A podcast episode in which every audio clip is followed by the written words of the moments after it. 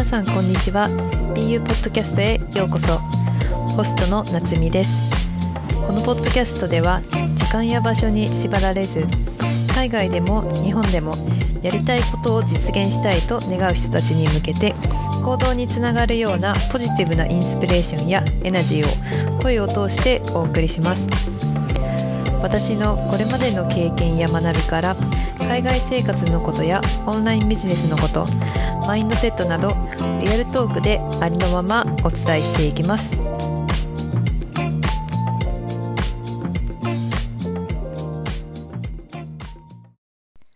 皆さんこんにちは。今日もこのポッドキャストを聞いてくださってありがとうございます。いかがお過ごしですか？今日も楽しくやってますか？はいということで私はですね最近なんか結構オンライン上で人と関わることが増えて特になんかイギリスに来てからは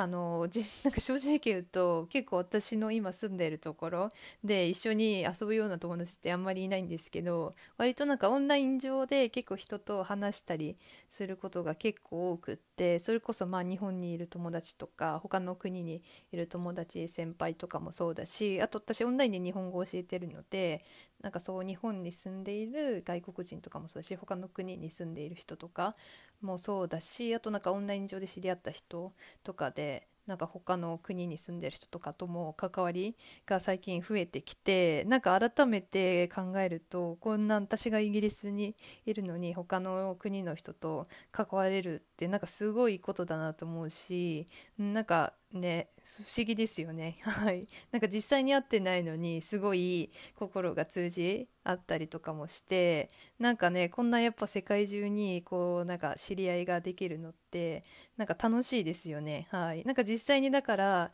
今まで会ったことない人とかも実際結構多いのでこれからね何かあったら会うことができたらいいななんて思ってはい。思ったりしています。まあでもなんか今は今となってはこうしてオンライン上でたくさんいろんな人と出会うようになってなんかそれこそほとんど毎日のように誰かしらとオンラインでなんか会話をしたりとかしてるような状況なんですけどもともと私結構オンライン上での関わりとかってなんか苦手っていうかうんなんかイメージ的にこう表面的な関わりのようなイメージがあってなんかそこにあんまりこう価値観を見出せないじゃないけどなんかそこにこう進もう自分から踏み出そうというふうにはならなかったんですよね。なんですけどやっぱりこうやって今となってオンラインで日本語を教えたりとかオンラインビジネスっていうのを始めるようになってからなんか本当にそれこそさっきも言ったように実際には会ったことない人とオンライン上で関わるっていうことも増えてなんか実際に関わってみるとなんかこう自分と同じ趣味がある人とか好きなことに向かって進んでる人とかそういう人と結構出会うことができてなんか自分がこう思ってたようななんかこう怪しいじゃないけどなんかそういう世界ではなかったっていうことに気づけてなんか多分私みたいに結構オンライン上でのそういうなんかコミュニティに参加するとかオンライン上で人と関わるっていうことに苦手意識がある人もいるかもしれないんですけどなんか、うん、意外と何て言うか私もそうだったけど一度こう足を踏み入れてみるとなんかどんどんどんどんこう人とのつながりも増えてきて、うん、なんかすごいなって思うこともたくさんあるのでこうやってね私がイギリスにいるのに他の国の人と関われることってなかなかねやっぱり、うん、できないことだと思うのでなんかちょっと苦手が意識があるっていう人もちょっとね最初は勇気がいるかもしれないけどちょっとね自信を持ってこう一歩踏み出してみるとたくさん学べることとかあと経験っていうのも得られるんじゃないかなというふうに思ってます。でまあ話は全然変わるんですけど最近なんかイギリスがやっと夏っていう雰囲気になってきて結構気温も上がってきて、まあ、上がったって言っても26度とかでなんかみんなすごい暑いみたいな感じで騒いでるんですけど、まあ、26度なんて言ったら日本の夏と比べたら全然ちょろいもんですよね正直言うと。はい。なんですけどなんかやっぱりイギリスって結構日のなんだ冬がすごい長いっていうのもあってなんかこう夏の間に今しかこうなんだろうなんか浴びれないこの日光をたっぷり浴びてみたいなそういう雰囲気が最近漂っててなんかみんなそんなね日本で言ったら全然別にめっちゃ暑いっていうわけでもないのにみんななんかタンタンクトップに短パンみたいな感じで出歩いたりとかしててなんかやっと夏っていう雰囲気が、うん、出てきたなっていうふうに思ってます。でなんか結構これ海外行ったことある人あるあるかもしれないんですけど私結構日本に帰った時に逆カルチャーショックみたいなのでなんか海外にいると結構みんななんか半袖短パンみたいな感じで過ごしませんか？夏暑かった。だって暑いからね暑いんだったら別に涼しい格好すればいいじゃんって思うんですけどなんか日本帰った時になんかみんな暑いのにあのなていうんですか？長ズボンっていうのかな？なんかあのあすごい肌を隠すようなあの服装をしてることにすごい私はびっくりして暑かったら別に短パン履けばいいじゃんって私的には思っちゃうんですけどなんか私それこそ短パンでなんか出歩こうとしたら家族とかに「え何？その格好で行くの?」みたいな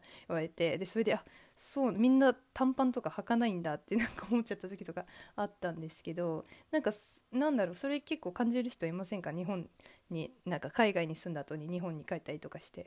うん、なんか私すごいそれ不思議に思ったのを覚えてるんですけどあれなんですかね？日本は何だろう？日焼けしたくないから肌をあえて隠してるんですか？ななんか私よく分かんないんですけど何だろう？暑かったらねなんか短パン履けばいいじゃんって私は思うんですけどどうなんでしょう？はい。なんかどっかで誰か話せたら嬉しいです。はい。でねまあ前置きは置いといてえっと、今日のメイントピックに入ろうと思うんですけど今日は、えっと、ワーホリの3カ国目のカナダの話をしようかなっていうふうに思ってました。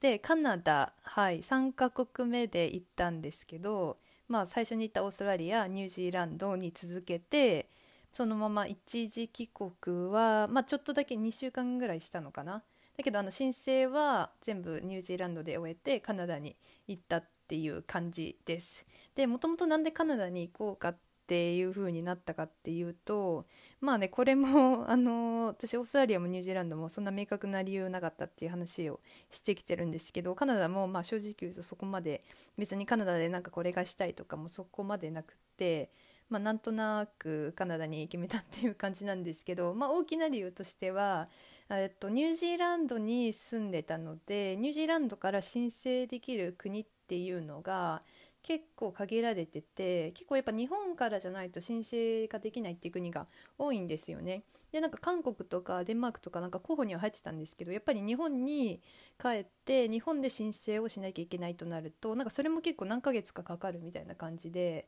ちょっときついなと思って。でまああの日本の外から申請できるっていう国であったのが、まあ、カナダだったっていうのとまあなんか英語圏だから安心っていうのもありますね。なので、まあ、カナダにしたんですけどカナダねもう何より申請がめちゃめちゃ大変でした。であの今まで行ったオーストラリアとニュージーランドってすごい申請自体はめちゃめちゃ簡単だったんですよね。多分あのオンラインで30分ぐらいで多分全部入力とかしてでもなんかそのまま降りるっていう感じだったんですけどカナダのビザは申請がなんかすごい時間がかかって3ヶ月ぐらい全部でかかったかな。なんですよね。なんでそんなかかったかっていうとなんかすごいあの要求される書類っていうのがすっごい多くってなんか一番面倒くさかったのが警察の証明書みたいななんか無犯罪証明書みたいなのが必要でそれもなんか今まで半年以上かなんか行った国の書類が全部必要だということだったので、まあ、私の場合だからオーストラリアとニュージーランドに住んでたってこともあったのでその2つの国のその無犯罪証明書っていうのとあと日本もですよね。日本のも書類も必要だったのででまあニュージーランドにその時行ったからまあねあの前のエピソードでも話した通り私あのニュージーランドでもマウントクックっていうもう何にも周りにないようなとこに住んでたのでなんか車で4時間とか片道かけてあのクライストチャーチまで行って日本のなんか大使館っていうんですかね。そこに行ってその書類を取り寄せたりとかで、まあ、ニュージーランドとカナニュージーランドとオーストラリアはあの書類系も結構簡単でオンラインで申請できたんですけどちょっと日本はやっぱり 面倒くさかったですね。はい。であとなんだっけな。そうあとなんかあの指紋認証みたいなのしなくちゃいけなくってそれでその指紋認証みたいなのができるところがオークランドだけだったんですよね。だからわざわざあのオークランドって あの飛行機で行かないといけなかったので 飛行機でオークランドまで飛んで1泊してその指紋認証だけしに行ったりとかですごいやっぱ時間もお金もかかったって感じでした。カナダの申請は。はい。で、えー、と1回しかも申請したのに私1回却下されたんですよねなんか。もうそれで終わったと思ったんですけどなんかまあもう1回あの再審査っていうんですか？再申請みたいなできるっていうことだったのでまたやり直してやったら、まあ、通ったって感じだったんですけどちょっとカナダはこれからもし行きたいっていう人いたらちょっと面倒くさいっていうことをあのちょっと最初に覚えておいてもらった方がいいかもしれないです。でなんか私これ結構よくこれからワーホリ行きたいっていう人に言うんですけどもしカナダとか私みたいに他の国にも行きたいと思ってる人オーストラリアとかニュージーランドとかは最初にカナダに行っちゃうっていうことをすごいおすすめします。っていうのもそのなんかその警察のなんか無犯罪証明書とかが今まで住んだことある国の書類っていうのが必要になってくるのでそれちょっとまた取り寄せたりするのにすごい時間がかかったりとかお金がかかったりとかするのでうん、なんかそこをまあ別にそんな申請別にそこの面倒くささも別に大丈夫っていう人はいいと思うんですけどちょっとなんかそういうの面倒くさいなっていう人は先にカナダに行っちゃった方が オーストラリアとニュージーランドは申請自体はめちゃめちゃ楽なので、うん、ちょっとその方が楽かなっていうふうには個人的には思っています。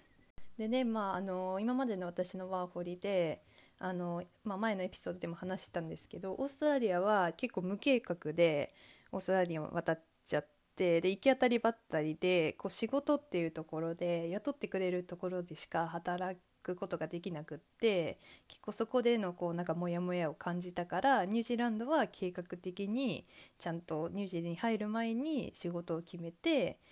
でそこでちゃんとニュージーで仕事をまあ始めたっていうところがあったんですけどカナダはじゃあ一体どうだったかっていうと私はいまたやってしまいました。はい散々ね学んできたのにカナダも完全に無計画で渡ってしまったんですよね。で、まあ、ちょっとこれは自分でも言い訳になっちゃうんですけどカナダに行く前に、まあ、ちょっとオリデーで日本にと1週間2週間ぐらい帰ったのかな？帰ってたしでその後にまあちょっとニュージーランドで、まあ、割とがっつり働いてたっていうのもあってまあまあ貯金もたまったっていうのもあってちょっとホリデーでメキシコあメキシコの前に台湾も台湾にちょっと行ったのもあったしでメキシコに2週間ぐらい滞在してでその後ついでにキューバに行ってで最終的には私がどうしても行きたかった。アメリカのディズニーランドとあとユニバーサルあのハリー・ポッターがあるところユニバーサルに行ってからなんか最終地点でカナダに入国したっ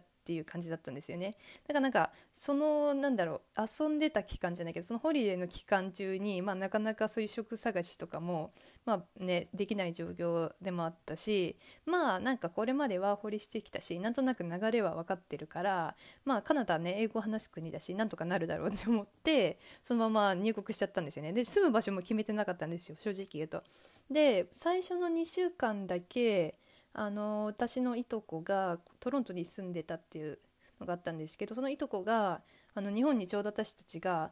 あのカナダに入国した時に帰るって、まあ、この入れ違いになってで家空いてるから住んでいいよって言われてで最初に2週間トロントに行くっていうのを決めてたんですけどその後どこに行くかとか全然決めてなくって、まあ、そのねだから最初トロントのその住まさせてもらうところを何て言うんですかちょっとヘッドクォーターみたいな感じにしてそこで職探しをしようっていうことになってそれだけは決まってました。はいまあそんな感じでなんかカナダのことも正直そんなに知らないままあの入国してしまってまあでもその限られたその2週間にトロントに入れる間にもうがっつり職探しとこれから住む場所を決めようって思ってたんですけどなんか最悪なことにその時になんか体調がめっちゃ悪くなってていうかなんか体調が悪いっていうかなんか咳がなんか止まらなくなってその時に。なんかあれは本当にコロナだったんじゃないかって私今では思ってるんですけどなんかアメリカのそのディズニーランドに行った時ぐらいからなんかお腹が痛くなったりとかあとなんか咳がとりあえず止まらなかったんですよね。でその2週間の間本当に咳が止まらなくってなんか夜も寝れないぐらいな感じだったんですよね。でその中でもちょっとやっぱりね住む場所とか仕事っていうのを探さなきゃいけないから探してたんですけどまあねあのカナダもどっちかっていうとこう自然にあふれてたところだったので、まあ、せっかくだったら街じゃなくってそういうちょっと観光地みたいなところであの働くのがいいかなって思って探し出したんですけどなんか秋だったんですよねその私がカナダに入国した時が。っていうこともあってまず仕事が全然ないっていうはいね、その状況に陥ってでなんかいとこもね、まあ、カナダに住んでるのでなんかいろいろ聞いてみたりしたんですけどなんかこの時期は結構なんか閑散期に入る時期だから仕事少ないかもよみたいなことを言われてえって思って本当にでも調べてたら全然出てこないんですよねその仕事っていうのが。でこれはやばいと思ってまあいろいろね体調悪い中いろいろ探しててでまあそのね2週間っていうのもだんだんだんだんその日が迫ってきてで残り3日ぐらいの時になんかたまたまビクトリアっていうあのなんだカナダの一番最西端の町のなんか留学エージェントの募集のあの広告を見てなんかで私カナダいるなら寒いとこ住みたくないなって思ってたのでなんかビクトリアどっかでいいなっていうのが頭にあったんですよね。多分一番カナダであったかいとこだから。でなんかそれでビクトリアっていうワードを見てなんか根拠はないけどあビクトリアいいんじゃんみたいなことになってでうちの会にも「えビクトリアでにする? 」みたいななんかその本当にねあのトロント残り3日ぐらいの時に「でどうする?」ってなってもうもういいよじゃあビクトリアにしようってなんか本当に そんな感じのノリでじゃあビクトリア根拠はないけどじゃあもういいやビクトリアに移ろうって決めてでそこでなんか飛行機のチケットとかも買ってビクトリアに移ることにしました。で最初だからそれでビクトリアに移ったのも飛行機で5時間6時間ぐらいかかったのかな多分トロントから。で着いてで今度はビクトリアに着いて Airbnb を1週間ぐらい借りてで今度はそこを拠点としてあの家探しと職探しっていうのを始めました。はい、で最初なんだろう家探しについてはどうやって探したのかな？なんか結構何個かサイトがあってなんだろうな。なんか名前忘れちゃったんですけどクレイグディストとかえー、っと、なんて言ったのかな？ちょっと名前ごめんなさい、忘れちゃったんですけど、何個かあって、なんかサイトみたいなのが、まあそこでなんかいろいろ家見てて、で、内見を、あの、1軒目に行ったんですね。あ、これこうちょっと良さそうだな、みたいなところを行って、で、そこが、えー、っとですね、家の形態としては、まあ一軒家なんですけど、えー、っと、なんかベースメントみたいなところ、が私たちの住む場所になってでそこに一応キッチンとダイニングルームみたいなのとあとベッドルームとバスルーム。まあだから普通に生活できるような、まあ、2人だけのプライベートの場所っていうので、まあ、上の階にその家族が住んでるっていうところだったんですけど、まあ、そこをなんか1軒目で内見に行って、まあ、なんかブランドニューの新しいところでもあったのででなんか他もなんかもう見るのも面倒くさいし正直、まあ、場所も悪くなかったし、まあ、ここにしようって言ってそこに決めました、はい、でそこがだいた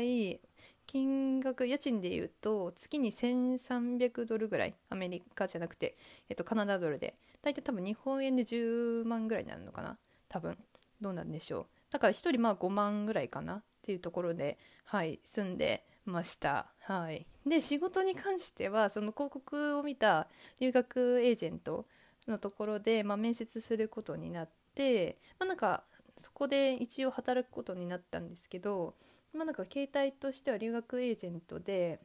こうなんか日本にヘッドオフィスがあってで現地のその学生のなんか留学生の面倒を見たりとかなんか面談をしたりとかあとなんかその学生たちのなんか宿題を見たりとか、まあ、あと単純に留学の手配とかあとはなんか語学学校と連絡を取り合ったりとか、まあ、あとメインでやってたのはホームステイのコーディネートですね。ホームステイ先をなんか探して内見してで、まあ、そこに学生を入れるみたいなこととか、まあ、いろんなことをしていました。はい。ででまあその留学エージェントっていうのがまあ、バンクーバーとあとビクトリアにオフィスがあるっていうところで、まあ、私はビクトリアに住んでるからビクトリアオフィスだったんですけど、まあ、ビクトリアオフィスに1人働いてる人がいて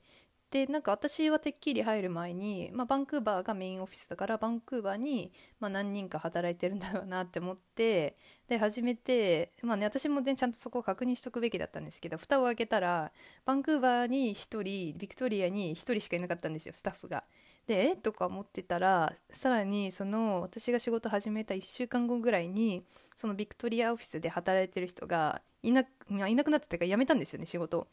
でさらにそのバンクーバーオフィスに残ってた1人もなんか数週間後に去ってしまって私1人になっちゃったんですよねそれで。はい。でなんかそれでまあ1人になってバンクーバーの学生もビクトリアの学生もホームステイも全部1人で見るっていうことになってでもうそれで引き継ぎとかもまあちょっとはしてもらってたんですけどあんまりなんかちゃんとされてなくってなんか正直どの生徒がどこのホームステイ先でそのホームステイ先の人がどういう人なのかとかそういうのも全然把握できてない状況でなんかもうそのファミリーが誰が誰だか本当に全然わかんないみたいな状況だったんですよね。なのでもうなんかてんやわんやみたいな感じで一人で。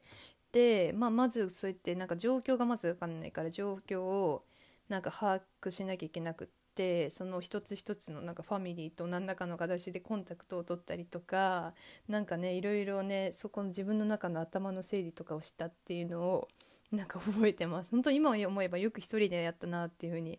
はい思ってるんですけどなんか本当にうん大変でしたね。でなんだろうなあと何メインでやってたことってやっぱりホームステイの手配だったんですけどそれもなんかやっぱり新しく来る学生のホームステイ先っていうのを探さなきゃいけないからそれでなんかなんかなんでオンライン上で広告みたいなのを出してそのホームステイ先募集みたいなのを出してなんかそれで連絡を取り合ったりとかして家の内見して契約結んでとかも1人で全部やっててでそれ私ビクトリアじゃなくてバンクーバーもやらなきゃいけなかったからバンクーバーになんか出張して1日にそのねホームステイの内見を4件行ってしてとかそれスケジューリングしてそれで回ってとかその間に学生の面談してとか本当にね今思えばよくやったなっていうふうに思ってます。でなんかまあそういう風にね学生のなんかサポートしたりとかそういうのはまあね内見とかも、まあ、楽しかったんですけど結構ストレスだったのがなんかその私携帯を持たされててビクトリアとバンクーバーっていうのでそこにやっぱ学生の連絡とかが入ってくるんですよねなんかでそれを結構勤務時間外になんか何かしら対応しなきゃいけないこととかもあってたりとかして私なんか割とケチだからなんかなんていうんですかあのサービスが残業とかすんごいしたくない派なんですよねなのにその自分のプライベートの時間にそのなんか携帯が鳴ってそれで対応しなきゃいけないとかなんかそういうのがすごいなんか自分にとってストレスででなんかうん緊急事態発生とかなんか LINE が来たりとかなんかそれが結構ストレスだしなんか最低賃金だったんですよねそれ働かされてたのが。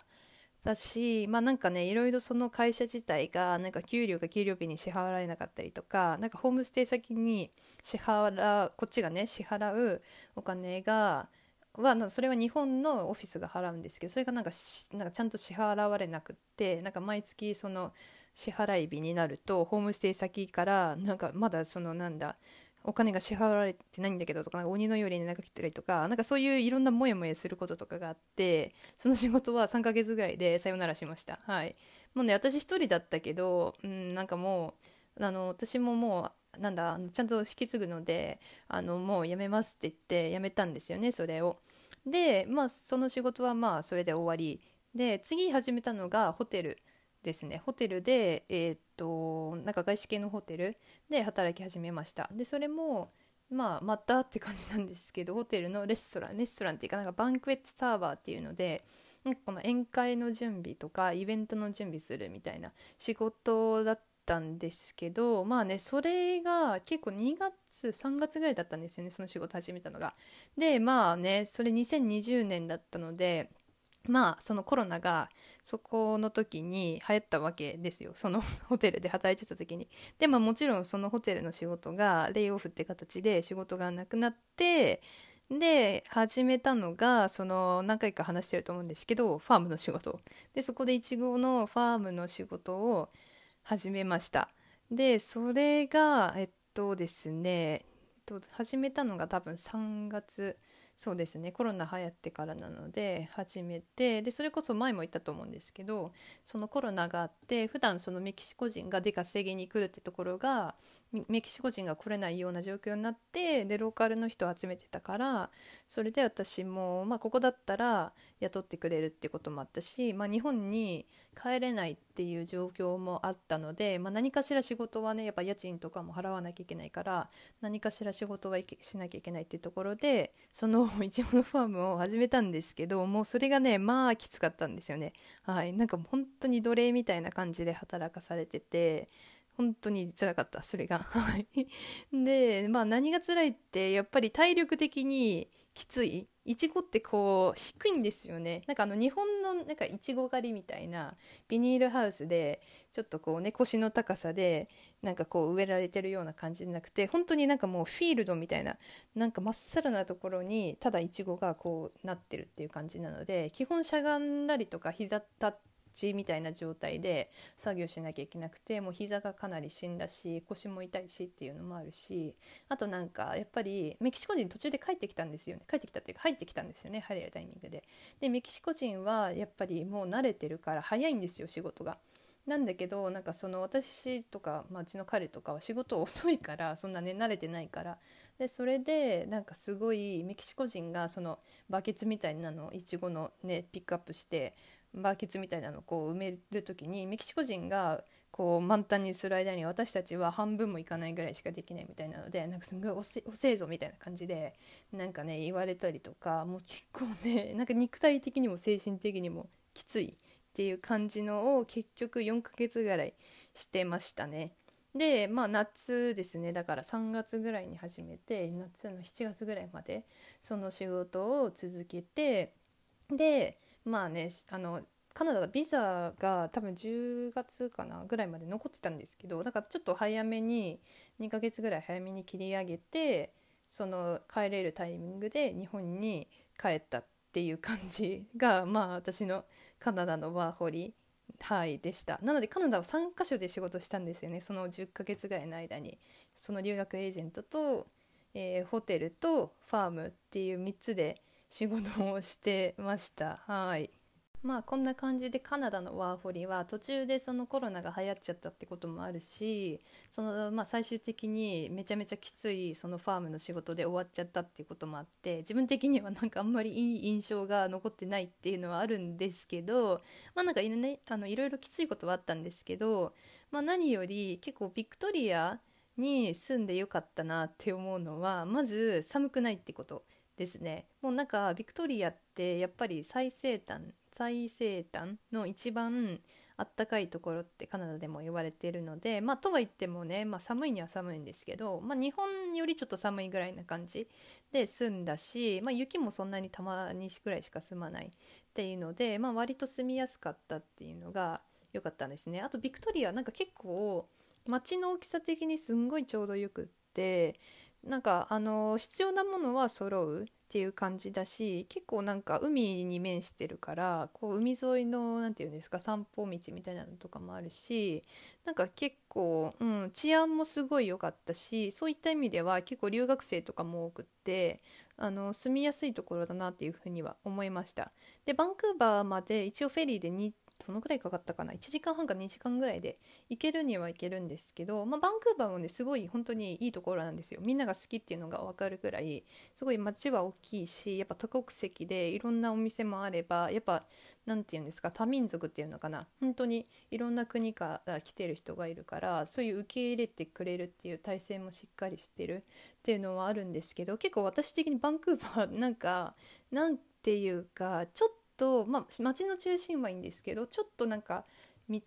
なんていうんですか隣の道っていうのかな。なんかちょっとだけなんか奥地じゃないけどに行くとなんか結構治安が悪いとことかあってなんかえどどうした？みたいな 本当にあるんですよそういうとこバンクーバー。1個道を外れただけで。そういった意味でなんかちょっと危ないって感じるところもあったしあとマロワナ？マロワナってなんなんで日本語でなんなんて言うんでしたっけ？あのなんか葉っぱなんかあの薬物みたいなあの葉っぱそれマロワナが多分あのすごいリーガルなんですよね。違法じゃない合法。だからなんかそのマロワナがなんかもう本当に歩いてる時にその匂いがめっちゃしてくるんですよ。多分それ使ってる人たくさんあるから。なんかそこでなんかちょっとうってなったりとかそういうのがあったからなんかビクトリアはそういう面ではすごいクリーン。まあねそのマロワナの匂いたまにする時あるんですけど結構、まあ、クリーンなところだったっていうのもあるし、まあ、治安もなんかそんな悪いって思うような地域もそんなになかったのでそういった意味ではなんか結構なんか留学に初めて来る人とかもうん、結構楽しめるのかなっていうふうに思いました。ただね私あの面倒見てたのあの学生たちが高校生だったんですけどやっぱ高校生にとってはちょっとつまんないって言ってましたね。やっぱり自分がこう思い描いた海外生活よりももうちょっと街の規模も小さくなってちゃうからっていうので、うん、だからちょっと初めて海外行く人とかはちょっと物足りなさも感じちゃうのかなっていうふうに思いました。あとそうだビクトリアもう一個いいなって思ったのがブルーリー。ブルーリーってえっとなんかあのビールを作る場所みたいな。私クラフトビールすっごい好きであのよく飲むんですけどそのブルーリーがめっちゃ多くってあのコロナになる前は 本当に毎週のようにあの1日で3個4個とか渡り歩いたりとかよくしてそういった意味で結構食べ物もなんかいろんなやっぱレストランとかもあってそこで結構楽しめたのが良かったなっていうふうに思っています。はい、なのでコロナになる前までは、うん、結構良かったんですけどね、はい、ちょっとやっぱコロナがあったっていうのもあってなんとなくカナダのワーホリはちょっと最終的にはやっぱりそれこそモヤモヤが残るモヤモヤっていうかちょっとやっぱきつい思い出とかが残るような経験になりました。はいということでなんかすごいカナダのワーホリ長くなっちゃいましたけどこんな感じでカナダ結構な行く人多分多いと思いますよね多分。うん、なんかカナダのワーホリ行きたいですっていう人とかも結構聞くんですけどはいあのすごいおすすめではあります。なのであのぜひぜひカナダねあの自然もあるしバンクーバーとかトロントとかね大きな街とかもあってすごいやっぱ多国籍っていうのかな？多民族国家っていうのがすごい新鮮でいいなっていうふうに思ったのであの興味ある人ぜひぜひカナダ行ってみてください。っていう感じです。なのでまああんまりベラベラ話してもまたいけないので今日はこの辺りで終わりたいと思います。でえっ、ー、と私はインスタグラムはナティアンダーバー BUNI NATTY アンダーバー BAU です。はい、でウェブサイトに行くとあの全ての情報が載っていますのであのこのなんだポッドキャストの概要欄にもウェブサイト載っけているのでよかったらチェックしてみてください。あと前から言ってるようにあのソーシャルメディアの SNS のあのコンテンツプランナーっていうのも無料で出してます、はい、もしこれからねなんかえっ、ー、とオンラインビジネス始めたいとか何か新しいこと始めたいとか何でもいいんですけどやっぱりそこの中でやっぱり何かしらの形で発信っていうのが必要になってくると思うんですけど私みたいにこう SNS が苦手っていう人も多分いると思うのでそういう人たちがこう負担のないように SNS 発信を続けられるようにという思いでそのコンテンツプランナーっていうのを用意してますので無料で、はい、それもウェブサイトからあの登録ができます。はいということで今日はこの辺りで終わりたいと思います。では皆さんなんか日本は夏で暑くて雨が多いっていう話も最近聞いてますけどもはい 楽しんでやっていってください。ではでは今日も聞いてくださってありがとうございました。